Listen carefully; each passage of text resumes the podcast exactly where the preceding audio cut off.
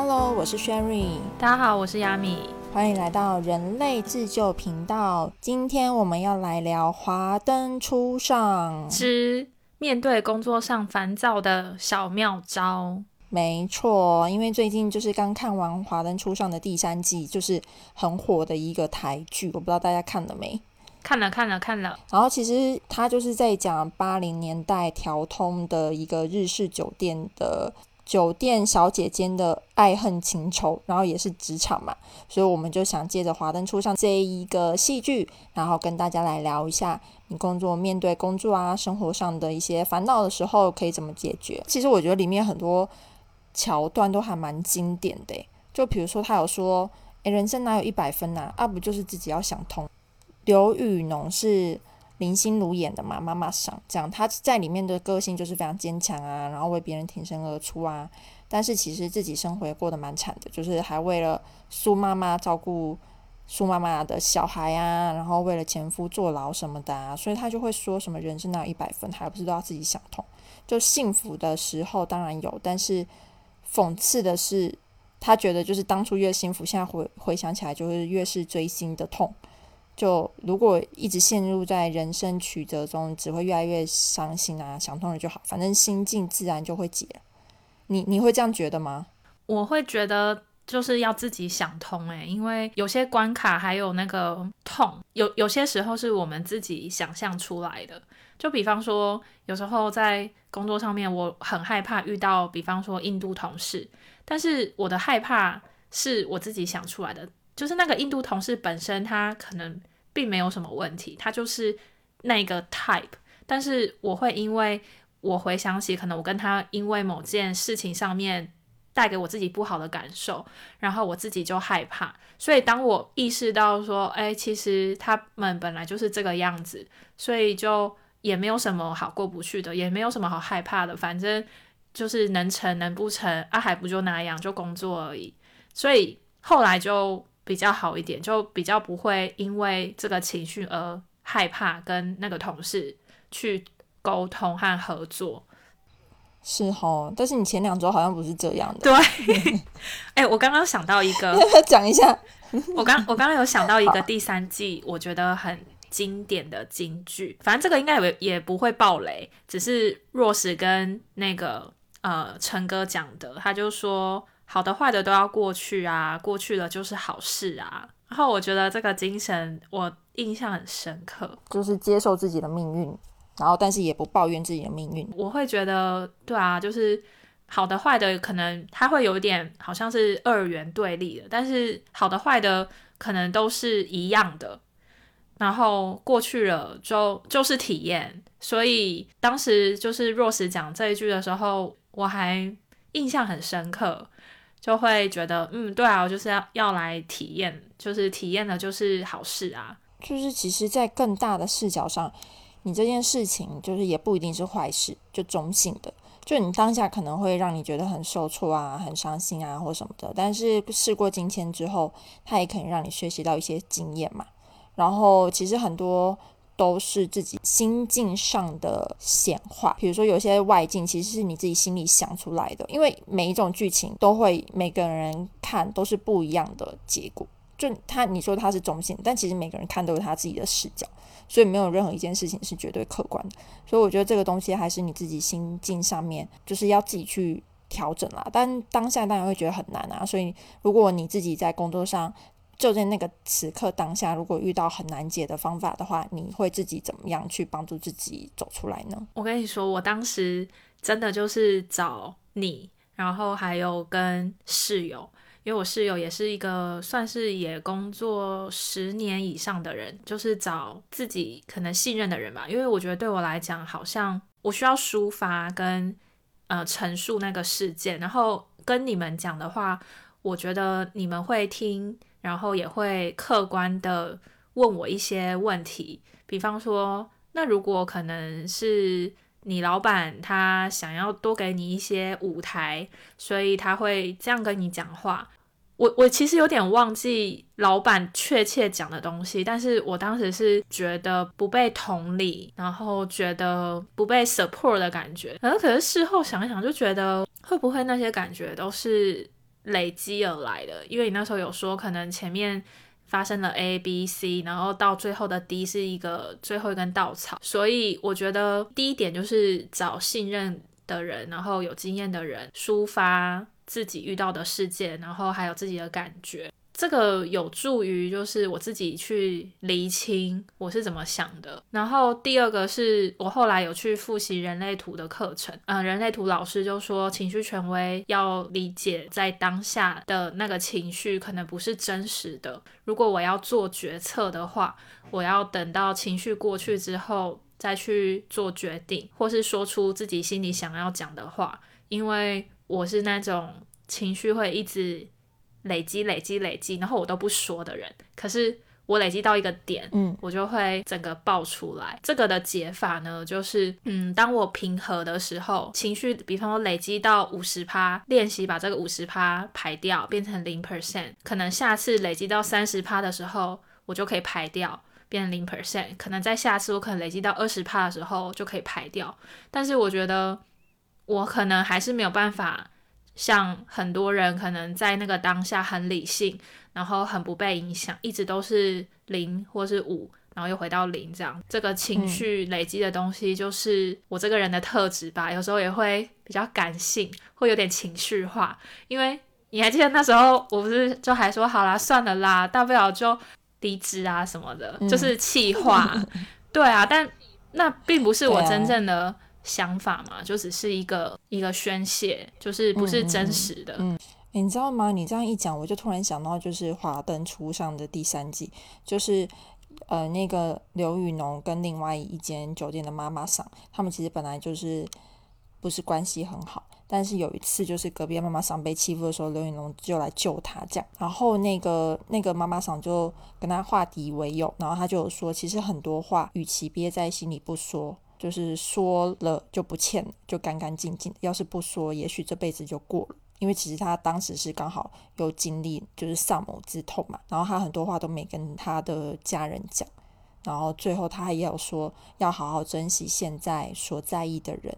不要再让那个人成为你人生中呃下一个后悔的，就因为人生这么长，然后如果你都把话藏在心里的话，最后也许只会留下遗憾。你把你自己的话说出来，让对方了解你自己的心境也舒畅了。就我其实那个时候你跟我讲的时候，我不是有鼓励你说哦，你可以就是可以跟你老板沟通啊，或者什么的，因为我觉得也许你站在他的立场想，或者是让他站在你的立场想一想，事情就不会这么难解决了。对啊。他后来就是因为我们现在都在家上班嘛，他也在家上班，然后嗯，大家在家上班没有看到真实的人，或是没有在工作能量场互动的时候，难免都会有一些抑郁的情绪，或是自己给自己压力的状态。所以，我老板后来他就是临时就来问我说：“你现在有时间吗？方便跟你聊聊吗？”然后他就问我说：“我最近状态怎么样？”当他问完我这句的时候，我我有感觉到，哦，对我最近状态好像不太好，然后我觉得我有被同理到。虽然我觉得这个在职场上面不是必须，但是我还是蛮感谢我老板有来问我这一句，然后我也愿意跟他讲说，哦，对我最近觉得压力有点大，然后讲我最近的嗯工作的状态怎么样之类的，就彼此理解还是蛮重要的。对，我觉得。工作上面能做到理解，我是真的觉得还蛮感谢的，因为毕竟又不是什么什么亲密关系，也不是什么朋友关系，但是 但是我觉得工作上面我自己会还蛮喜欢舒服的，因为就算如果做的东西很喜欢，可是互动不舒服，我会觉得很痛苦。可是工作上面舒服是我觉得，嗯，对我来讲会是一个很需要考虑的点。我不知道你会不会，我会啊，而且你看，连亲密关系都不一定能够理解了，何况是工作关系。亲密关系就这么 close 的人，然后朋友关系就不一定都不一定能够真正理解你的另外一半，或是真正理解你的朋友。何况是在工作，工作大家就是来工作的嘛，所以但你的情绪大家是不需要为你负责的。如果遇到一个工作上能够去理解你的人，然后愿意去倾听你的人，其实是我觉得蛮好的。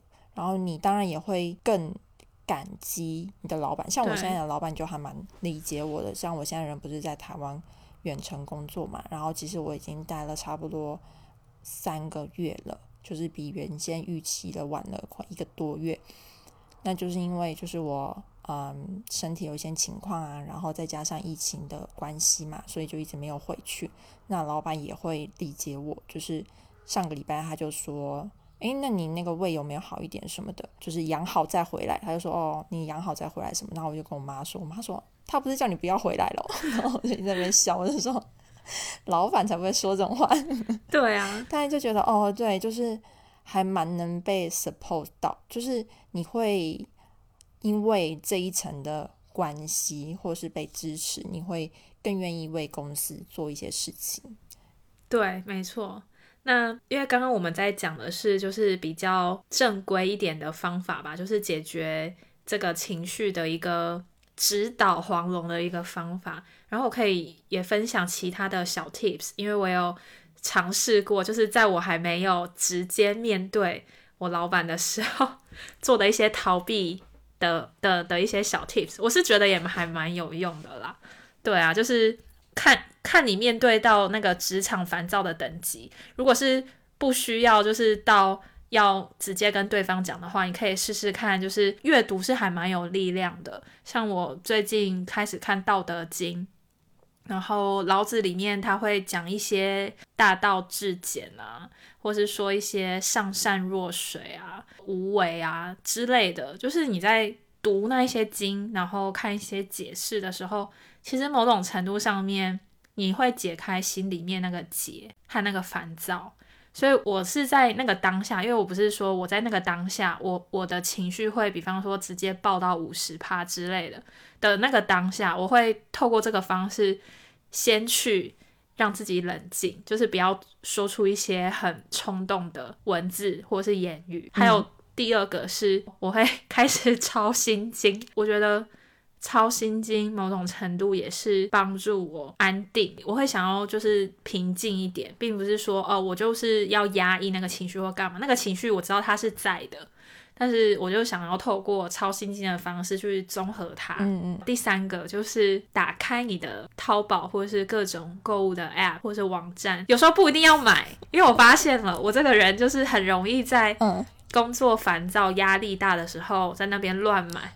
冲动消费，我之前隔离的时候买了一堆饰品，我后来呢找到了一个方法，就是呢先把它加到购物车，先放个两三天，两三天之后去看，觉得嗯这个可以，还是要买，再再下单。但是当下绝对不不乱下单，但是就是要加购物车，一定要加，就是有那有那个 tip 的功效在，但却没有让荷包伤心的一个后果。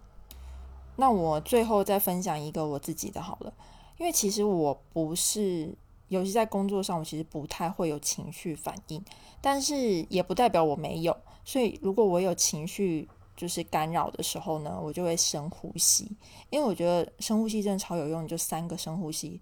你就抗荡下来，你就不会想要就是跟他们杠回去这样。当然有时候需要杠的时候也是比较输的，这个就有空再跟大家讲，就是你知道职场沟通的艺术这样有，就是你不要欺负别人，但也不要让别人欺负你这样。然后不管怎么样，我觉得就是要抛开别人对你的情绪干扰，都是需要练习的。所以我觉得你这次练习的很好，而且你最终还虽然逃避不可耻，但是你不仅就是最后没有逃避，你还直接面对了大魔王，所以我要给你拍手。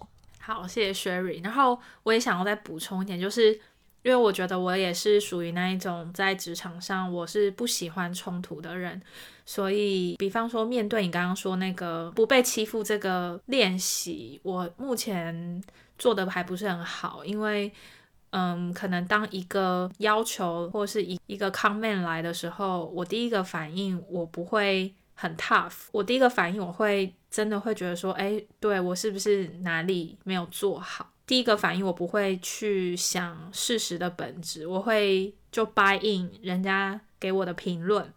但是我觉得这个对我来讲可能不是很好，因为有时候我没有好好的站在一个客观立场去保护自己，然后并且这个对我其实是对其实是不太好的，我会习惯性的觉得对是我没有做好。所以这个是我还需要练习的。嗯，没关系，职场就是一个进阶打怪、升级练习的地方，就是走过、通过就会有留下一些什么东西，就不要错过就好了。反正这些就是风风雨雨总是会过去的。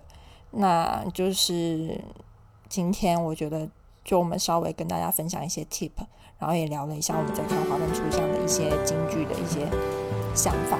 那希望大家自己在面对工作烦躁上面的时候，都能有自己排解的方式。